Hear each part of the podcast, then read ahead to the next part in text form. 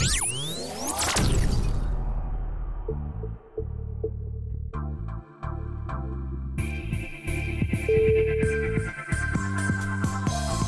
todos bienvenidos a un nuevo episodio de este podcast titulado Lectura Redimida. Mi nombre es José Arturo Ruiz. Y yo soy Lucila Zavala. Y para nosotros es más que un privilegio, placer y honor estar aquí con todos ustedes una vez más. Si esta es la primera vez que nos escuchas, no olvides buscar en nuestras plataformas digitales los episodios anteriores. Tenemos la necesidad de promover e incentivar la buena lectura de libros que alimenten nuestras almas y sean de bendición para los demás como cristianos tenemos la responsabilidad de ser bendecidos para bendecir a otros. Nuestros conocimientos deben de estar al servicio de los demás, por amor a nuestro Dios y a nuestro prójimo.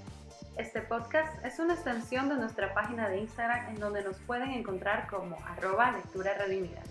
Y en el día de hoy tendremos un episodio muy interesante, ya que estaremos compartiendo con ustedes dos libros que leímos. No sé si ustedes, ustedes han tenido la oportunidad de escucharlos, pero de los libros que vamos a, estar, eh, vamos a estar compartiendo con ustedes está el libro de Mentiras que los hombres creen y Mentiras que las mujeres creen. Vamos a hablar de las similitudes que hay entre estos dos libros. Lucila leyó el de las mujeres, yo leí el de los hombres y vamos a estar compartiendo nuestras opiniones eh, y hablando un poco más de ello. Así es que eh, va a estar de verdad muy interesante. Sí, no se vayan porque todo esto y mucho más lo escucharán aquí en Lectura Redimida.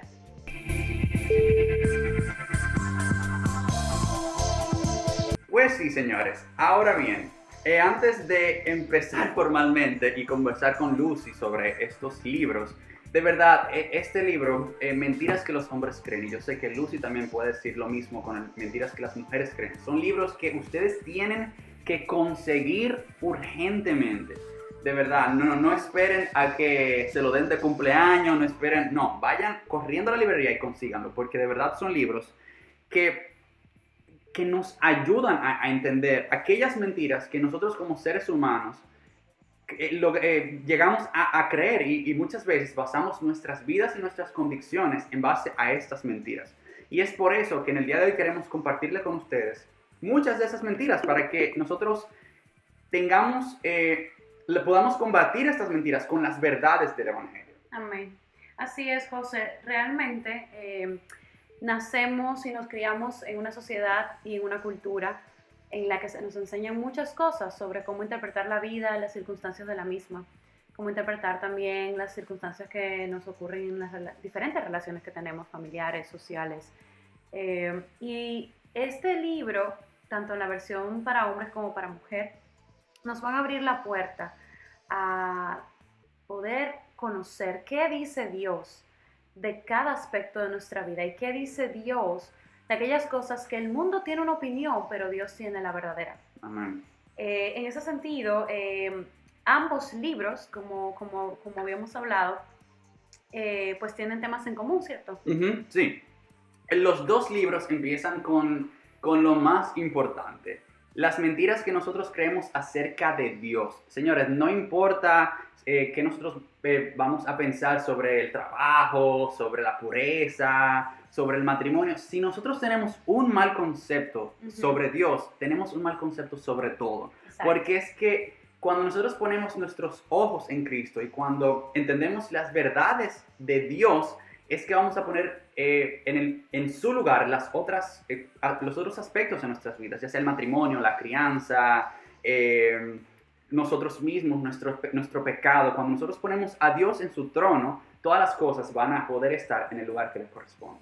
Totalmente, totalmente. Por eso en ambos libros, los tres primeros capítulos van a empezar hablando cuáles son las mentiras que creemos acerca de Dios, cuáles son las mentiras que creemos acerca de nosotros mismos y cuáles son las mentiras que creemos acerca del pecado, porque también eh, creo que definitivamente a veces eh, minimizamos el pecado, minimizamos el efecto que tiene. Eh, y ese es un, digamos que es uno de los capítulos también que me llama mucho la atención del libro. Pero, ¿qué te parece, José, si hablamos ahora un poquito sobre cuál es en tu libro, que es verdad, porque tú tienes el tuyo, y yo tengo el mío, En tu libro de Mentiras que los hombres creen, ¿cuál ha sido como el, el capítulo que más te, impacta, te impactó cuando lo leíste? Eh, cuéntanos un poquito de eso. Claro que sí, mira Lucy. Eh, yo precisamente estaba esta misma semana compartiendo con un amigo y estábamos compartiendo este mismo libro. Y porque él lo está empezando a leer y yo lo leí, pero yo le dije, mira, vamos a leerlo otra vez porque yo quiero retomarlo.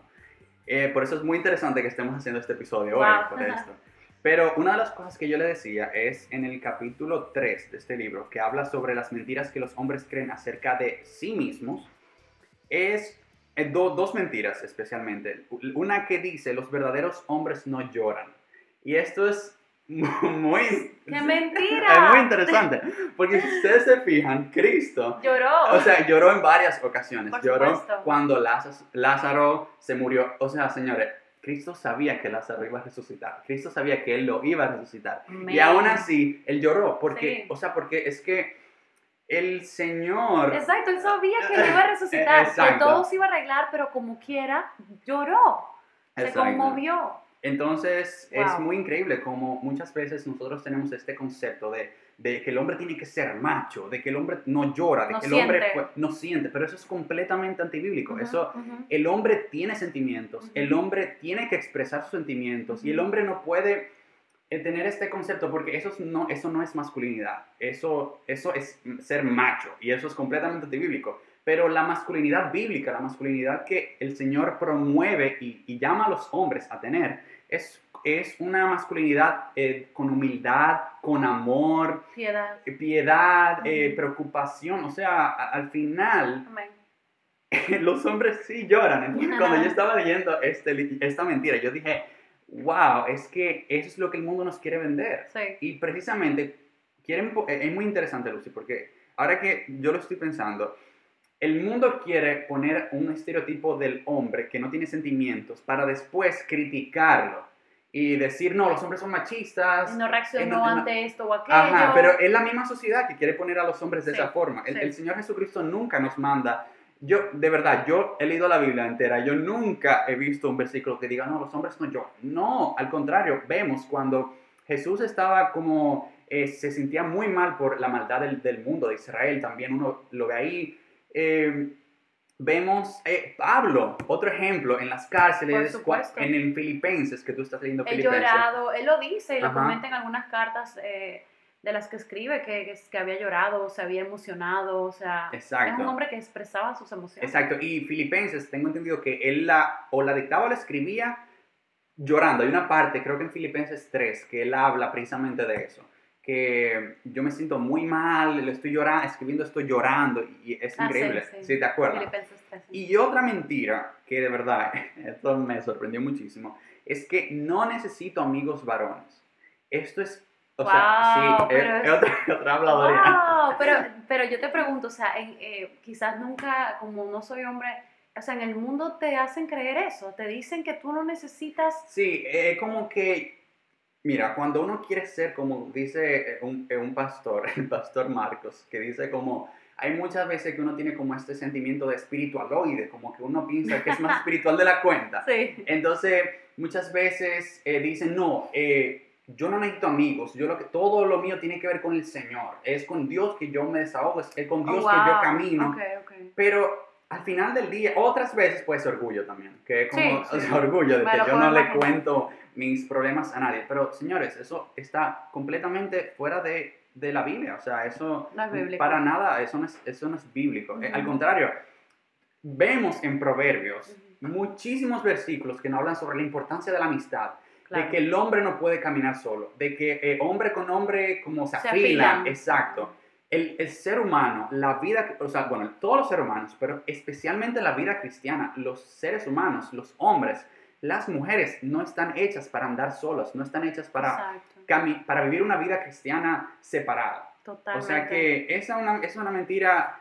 Todos nosotros, todos los hombres deberían tener amigos, todas las mujeres deberían tener amigos. O sea, de verdad, e, es increíble como una sociedad también nos quiere hacer eh, autónomos, eh, independientes, alejados de, de, todo el mundo, sin coinonía. No, eso es completamente contrario. Tú sabes que tú diciendo eso me pongo a pensar eh, en cómo el enemigo, el mundo, Satanás, la cosmovisión de este mundo, hacen, ejecutan la frase que dice, si quieres ganar, divídelos.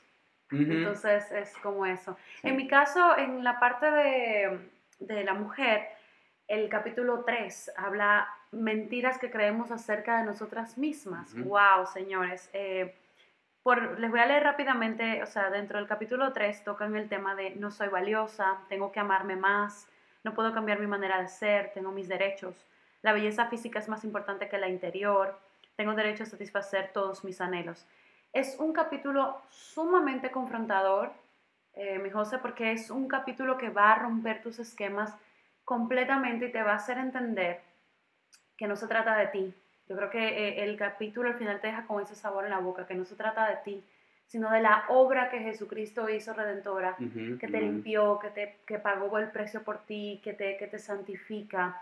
Eh, pero también el, el capítulo es súper alentador porque no te deja solamente, te dice, no se trata de ti, no te, no te enfoques en tu belleza, no te enfoques en amarte más a ti misma, no te enfoques en hacer valer tus derechos o satisfacer todos tus deseos y te deja ahí, no el libro te dice todo eso y te dice, porque Cristo satisface tu alma, porque Cristo te da valor, porque Cristo es quien te ama, porque Cristo es quien te usa, porque Cristo pondrá en tu corazón los verdaderos anhelos de su corazón y por eso Él satisfizo exactamente tus anhelos, amén, gracias. Entonces, ese capítulo para mí fue sumamente edificante.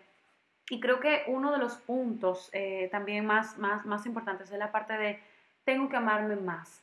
Estamos en una cultura en donde por todas partes nos hablan de ámate más, ámate más, ámate más a ti misma. Sin embargo, las tasas de suicidio crecen, eh, las depresiones, eh, eh, la falta de identidad, el estrés, la ansiedad, las taquicardias, un montón de chicas todo el tiempo sufriendo porque no se sienten amadas, porque no se sienten parte de algo. Yo te voy a decir algo.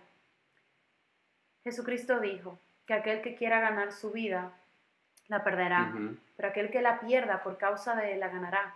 Entonces, cuando nosotras como, como hijas de Dios eh, vivimos una vida enfocada en amarnos más a nosotras mismas y no en amar más a nuestro Padre, conocerlo más, y que ese amor que tengamos hacia nuestro Padre y Él hacia nosotros, y ese proceso de conocerlo más, nos impulse y nos lance a entonces amar más a su pueblo, a sus otras hijas, que son nuestras hermanas, a, nuestros hermanos en la fe.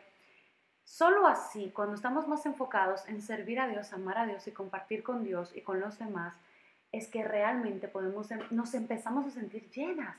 Y ya no estamos con esa, con esa cabeza toda eh, repleta de no tengo esto, si tengo aquello. Entonces, ese capítulo 3, te puedo decir que para mí fue muy impresionante, extremadamente eh, impresionante. Y, el 5 también habla de las prioridades. Y las prioridades, wow, eh, es un poco parecido al capítulo, eh, perdón, al, capítulo del podcast en el que estuvimos hablando de cómo ser devocional, que yo te comentaba, de cómo eh, el cultivar una vida de oración y de búsqueda en su palabra debe ser nuestra prioridad número uno antes que comer, antes que respirar, antes que servir a Dios o sea, antes que ir a la iglesia, antes que eh, ir a predicar, antes que nada, mi porción con Él debe de ser mi porción número uno, priorizada y más especial. Amén. Yo, yo de verdad, señores, e-, este libro tiene, o sea, es tan bueno que ustedes tienen que comprarlo. Miren, eh, hay otra mentira que yo quisiera compartir con ustedes eh, que presenta este libro, y es que Dios no es muy diferente a mí. O sea, señores, ustedes ven, eh, tenemos como este concepto de minimizar al Señor. Y, o sea, de verdad, es increíble. Si ustedes ven la oración que... O de igualarlo. De igualarlo. Si ustedes ven la oración que el Señor Jesucristo hace en el Padre Nuestro.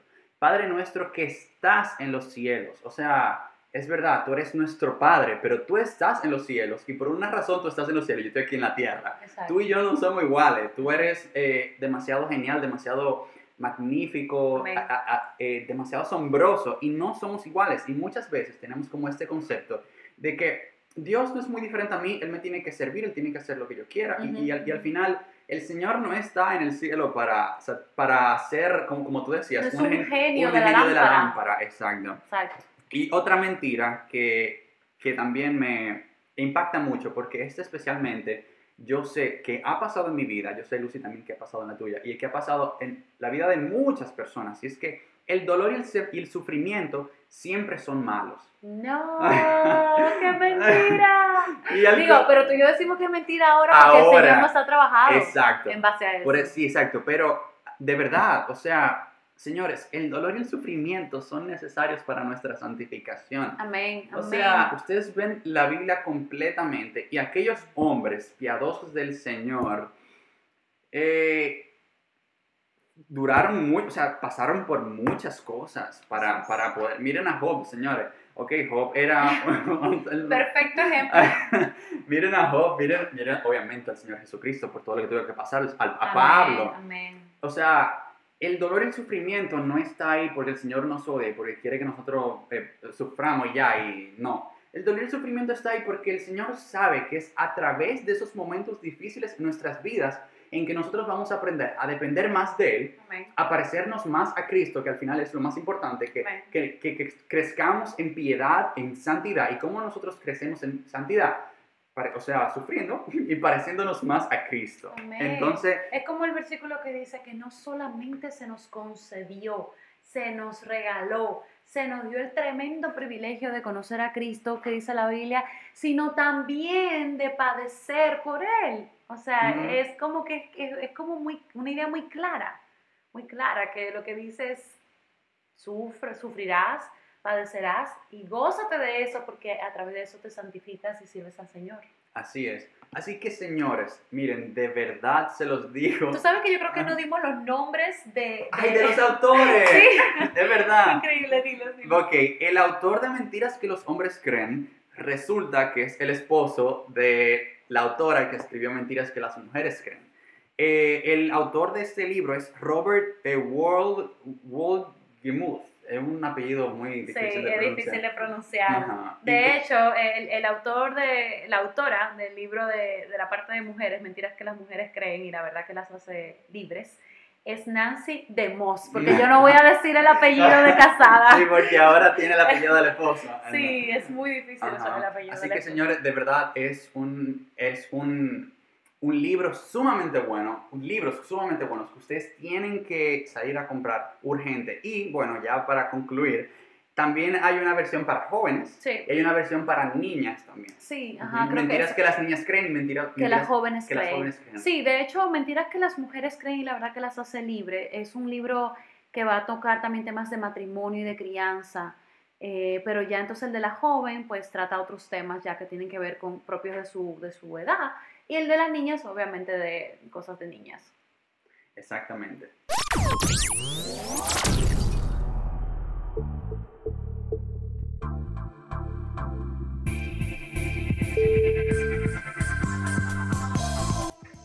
Bueno, nada, eh, de verdad que ha sido un placer compartir con todos ustedes. Le damos muchas gracias por haber escuchado este episodio y los invitamos a que si no nos siguen, pues nos sigan en las redes sociales en arroba lecturaredimida.com y cualquier sugerencia, comentario, pregunta que tengan, siéntanse libre también de escribirnos a nuestro correo electrónico lecturaredimida.gmail.com. Que el Señor nos ayude a recordar que cada palabra que leamos edifique nuestras almas, sea de bendición para los demás y nos acerque más a nuestro Creador. Pasen un gran resto del día y que Dios los bendiga a todos. Nos, vemos en la próxima. Bye. Bye.